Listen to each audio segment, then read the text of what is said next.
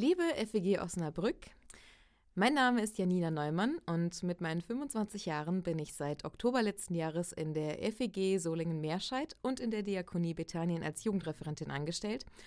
Und ich freue mich, dass ich euch heute meine Predigt online zur Verfügung stellen kann. Es wird ein wenig anders laufen als sonst, weil normalerweise äh, predige ich auch nicht zu meinem Laptop, das ist jetzt neu. Aber selbstverständlich wäre ich lieber persönlich da gewesen, aber das holen wir dann einfach zu einem anderen Zeitpunkt nach. Ich habe mir gedacht, damit ihr mich ein bisschen besser kennenlernt, äh, erzähle ich euch so ein paar Sachen zu mir. Am besten drei. Ähm, meine Lieblingsjahreszeit ist der Frommer. Das heißt, es ist die Jahreszeit zwischen Frühling und Sommer. Also eigentlich der Zustand, in dem wir jetzt gerade sind.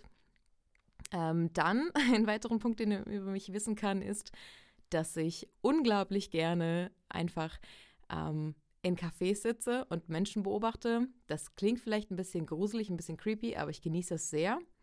Ähm, und früher als Kind war meine Lieblingseissorte dann immer Schlumpfeis. Ich weiß nicht, wie das noch so geht, aber das fand ich sehr cool. Und noch ein Fun Fact zu mir. Ähm, ich habe einen Orientierungssinn von einem Goldfisch in einem Glas. Das heißt, ähm, wenn man mich irgendwo aussetzt in einer Stadt, bin ich höchstwahrscheinlich einfach lost. Aber das macht mir tatsächlich nichts, weil ich dann eben wieder zu dem zweiten Punkt zurückkehre, mich in ein Café setze und Schlumpfeis esse und Kaffee trinke. Jetzt aber zum äh, Thema. Tatsächlich habe ich meine Predigt gestern noch ein wenig abgeändert, denn ich weiß nicht genau, wie es euch geht. Aber hier im schwer betroffenen Gebiet Nordrhein-Westfalen spüre ich schon seit Karneval steigende Anspannung unter den Menschen.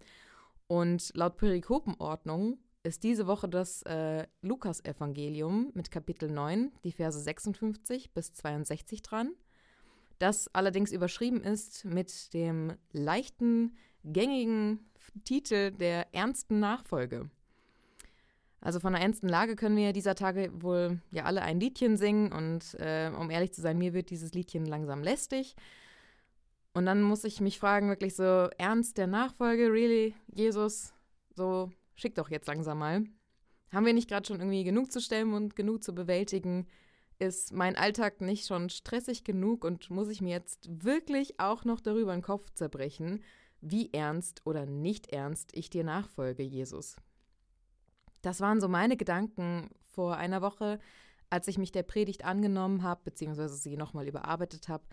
Ähm, aber dann dachte ich mir, ich lese mir die Stelle einfach nochmal und nochmal und nochmal durch, bevor ich den Titel mich verunsichern oder niederreißen lasse. Und das wollen wir jetzt mal machen. Also Lukas 9, die Verse 56 bis 62. In der Einheitsübersetzung äh, steht Folgendes dazu, als Jesus mit seinen Jüngern auf dem Weg nach Jerusalem war. Und sie gingen in ein anderes Dorf. Als sie auf dem Weg weiterzogen, sagte ein Mann zu Jesus, Ich will dir nachfolgen, wohin du auch gehst.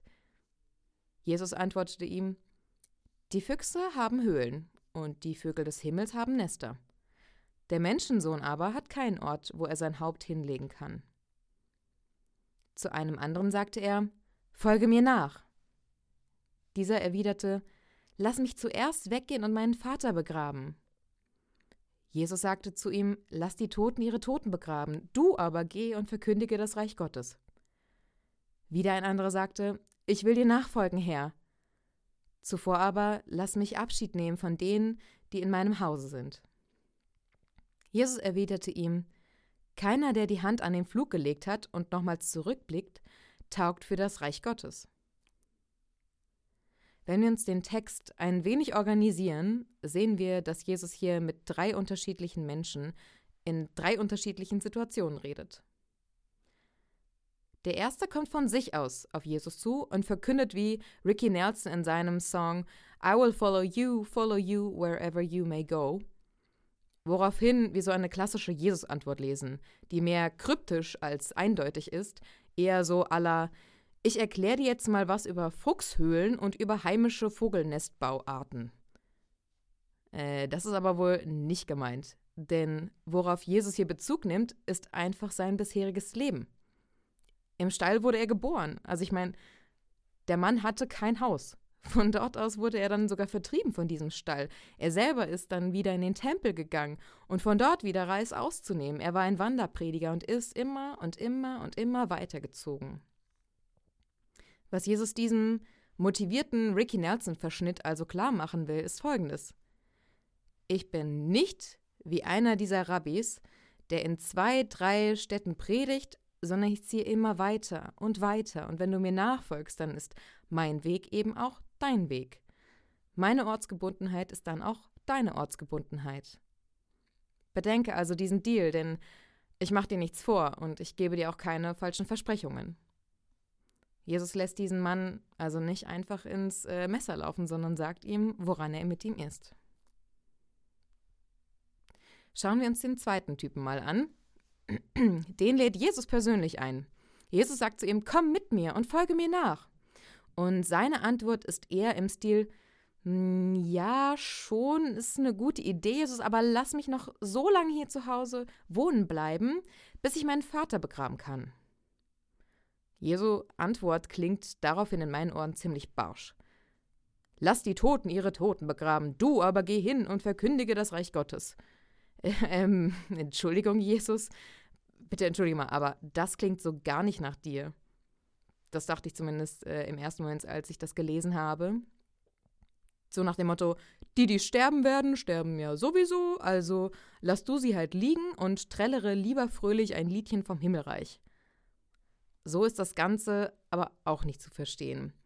Wie ich nach einigem Beten und Lesen und Recherchieren nun äh, guten Wissens sagen möchte.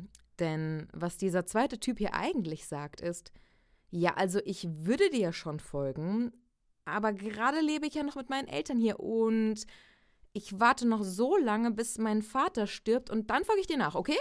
Also das kann jetzt so vielleicht eine Woche oder zwei Jahre, fünf Jahre dauern, aber dann folge ich dir auf jeden Fall, Jesus. Alles klar? Und Jesus verurteilt und verneint daraufhin nicht diese Faktizität des zeitlichen Kommens und Gehens von uns Menschen, sondern er macht diesem Mann bewusst, ja, das wird passieren. Aber ja, es gibt auch etwas im Leben und im Sterben. Und genau das möchte ich dir hiermit anbieten. Es gibt etwas darin und sogar darüber hinaus, was Bestand hat und was dir Halt gibt. Das ist mein Reich. Das ist das Reich Gottes, wenn du mir nachfolgst. Und erneut macht Jesus diesem Menschen zum Thema Nachfolge nichts vor, sondern er sagt ihm direkt, worum es geht. Der dritte Typ scheint seine beiden Vorgänger irgendwie zusammenzufassen, weil er Jesus sagt, du bist mein Herr und ich werde dir folgen. Aber vorher habe ich noch so ein paar Angelegenheiten, so ein paar private Verabschiedungen zu regeln. Aber danach komme ich auf jeden Fall mit, ja, Jesus? Und Jesus antwortet mal wieder mit einem geheimnisvollen Bilderwort über Acker- und Feldarbeit im Sinne von, wer mit einer Hand nach vorne äh, richtend und nach hinten schauend seinen Acker bearbeiten möchte, das wird nicht funktionieren. Und der ist nicht geschickt dafür, diese Arbeit zu verrichten und auch nicht für das Reich Gottes. Jesus erklärt also diese Acker-Alltagsbild-Geschichte mit einer Reich Gottes-Erklärung. Äh, das klingt alles ziemlich kryptisch und da muss man schon mal näher überlegen, was meint Jesus jetzt hiermit genau. Jesus spricht hier meines Erachtens ganz klar über unsere menschliche, zeitliche Vorstellung und über unser Mindset, also über unsere Einstellung.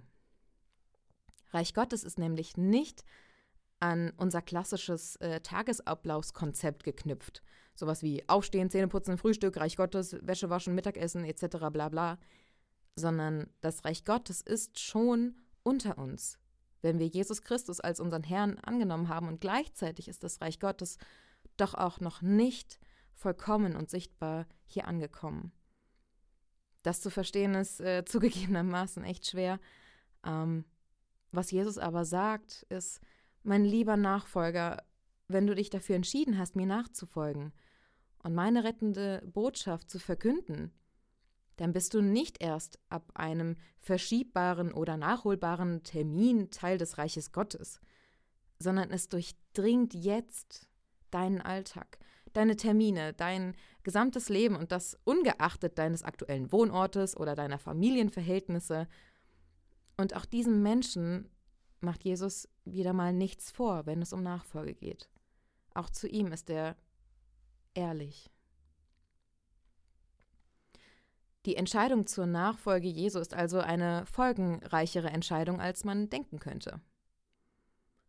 Und ab diesem Moment möchte ich betonen, und danke, dass du so lange mir schon zuhörst, aber ab diesem Moment möchte ich betonen, dass sie vor allem folgenreich ist und nicht eben nur folgenschwer. Jesus nachzufolgen und sein Reich des Friedens und des Trostes und der Erneuerung zu verkünden, ist folgenreich. Und es macht einen Menschen reich. Wir werden mit so vielem Reich beschenkt, wie zum Beispiel mit einer Gemeinschaft durch, unseren, durch unsere Glaubensgeschwister, in unseren Gemeinden, in unseren Kirchen. Wir werden reich beschenkt mit Hoffnung und Ewigkeitsperspektive eben in unserem Alltag über unsere täglichen Aufgaben, unser Beackern von To-Do-Listen und sogar über unseren Tod hinaus haben wir Hoffnung und Ewigkeitsperspektive. Aber vor allem werden wir reich beschenkt mit einer Beziehung, einer Heimat, einem Zuhause und einer Familie in Jesus Christus. Wir haben endlich ein Ziel, auf das wir zugehen und eben nicht nur ein Ziel, sondern eben eine Person, auf die wir zugehen und die auf uns zugeht. Denn selbst wenn es manchmal sichtbar ist, wie zum Beispiel in der Gemeinde oder in guter Gemeinschaft oder auch manchmal einfach unsichtbar in unserem Alltag, wo wir Vielleicht einfach einem älteren oder kranken Nachbarn bei einem Einkauf helfen können, damit er als einer der Risikogruppen nicht in überfüllte Einkaufsmärkte rennen muss. Darin verwirklicht sich Reich Gottes und damit sind wir beschenkt mit einer Perspektive, die uns bis ins Letzte ausfüllt. Und genau darin verwirklicht sich Reich Gottes. Und ähm, meine Mentorin sagte mir einmal etwas sehr Ermutigendes, als ich noch zur Schule gegangen bin und ich sie fragte, wie ich denn in meiner Klasse irgendwie Jesu Liebe weitergeben könnte, die gute Nachricht und sein Reich verkünden könnte. Und ich war völlig überfordert als Teenager. Und sie sagte zu mir, Janina, der Heilige Geist lebt in dir. Und weil du dich ihm anvertraut hast, mit deiner ganzen Person, hat doch schon längst ein kleines Stück Reich Gottes in dir Verwirklichung gefunden. Und genau das strahlt von dir nach außen zu anderen. Sieh es doch mal so. Jedes Mal, wenn du den Raum betrittst, betritt auch ein Stück erfülltes Reich Gottes den Raum. Und das nur, weil du in einer Beziehung zu Jesus stehst. Ist das nicht wunderschön? Und ich habe jetzt noch ihr Gesicht vor Augen, wie sie mich freudestrahlend dabei ansah. Und es macht eben so einen Unterschied, ob du mit Jesus im Gespräch bist oder nicht. Und ich finde, diese drei Weggefährten, von denen hier im Lukas-Evangelium berichtet wird, zeigen, dass Jesus sich für jeden Zeit nimmt egal für welche Situation, um ihm zu sagen, was er für jeden, was es für jeden Einzelnen und persönlich bedeutet, ihm nachzufolgen. Und er retuschiert eben dabei nichts. Und er legt auch keinen Filter drüber und auch keine Hundeohren oder sonst irgendwas, sondern er erklärt es real und er erklärt es alltagstauglich, was Nachfolge heißt. Und wo sich Reich Gottes schon verwirklicht. Denn Gottes Reich ist schon da und es durchdringt uns und unser Leben. Es durchdringt dich und dein Leben und deinen Alltag komplett. Weil es eben kein nächster To-Do-Punkt oder auch kein ortsgebundenes Event ist, was wir entweder abhaken können oder einmal nur erleben könnten. Es ist jetzt und es ist hier und es ist im Kommen auch noch weiterhin. Tatsächlich hat mich äh, dieser Gedanke in den letzten Wochen sehr ermutigt. Ich bin Teil seines Reiches und kann Teil davon sein, es anderen vorzustellen und sie dazu einzuladen, zu einer Beziehung zu Jesus Christus. Okay, das klingt jetzt ja auch etwas schulzig, ich weiß, als ich das geschrieben habe, habe ich das auch gedacht. Aber mir wurde das tatsächlich sehr bewusst am Montag, ähm, wie gesegnet ich bin, dass meine Familie und auch ich Jesus lieben und dass wir ihn kennen. Denn am Montag war ich auf einer Beerdigung ähm, ja, so viel zum Thema. Lass die Toten ihre Toten begraben. Aber naja, je nachdem, ähm, wusste ich halt am Sonntagabend noch nicht, so gegen 22 Uhr war das, äh, wusste ich noch nicht, dass ich am Montag äh, in die Heimat fahren würde. Äh, denn am Sonntag um gegen 10 hatte ich das Gefühl, dass der Heilige Geist äh, mich dazu mal drängt, meiner besten Freundin zu schreiben, um sie mal zu fragen, wie es ihr geht. Ähm, und nach äh, meiner Nachricht schrieb sie mir eben, dass es ihr sehr schlecht ginge. ähm, weil sie seit dem Tod ihres Opas vor einer Woche kaum Ruhe, kaum Schlaf, ähm, ja, kaum Frieden finden konnte und jeder Tod ihres Opas Angst vor dem Tod selbst machte. Ähm, also buchte ich ein Ticket, so irgendwann mitten in der Nacht, ähm, fuhr dann am Montag in die Heimat und ähm, begleitete meine beste Freundin bei der Beerdigung und der anschließenden Trauerfeier, wofür ich auch sehr dankbar war, dass ich da sein konnte.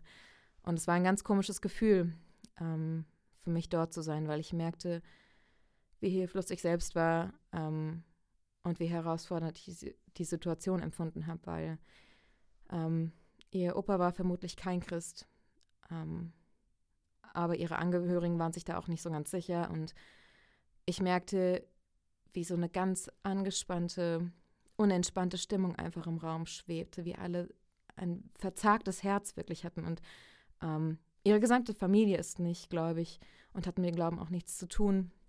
Und es tat mir einfach im Herzen weh zu hören, wie traurig sie darüber waren, ihren Geliebten, diesen einen Menschen nie, nie wiedersehen zu können.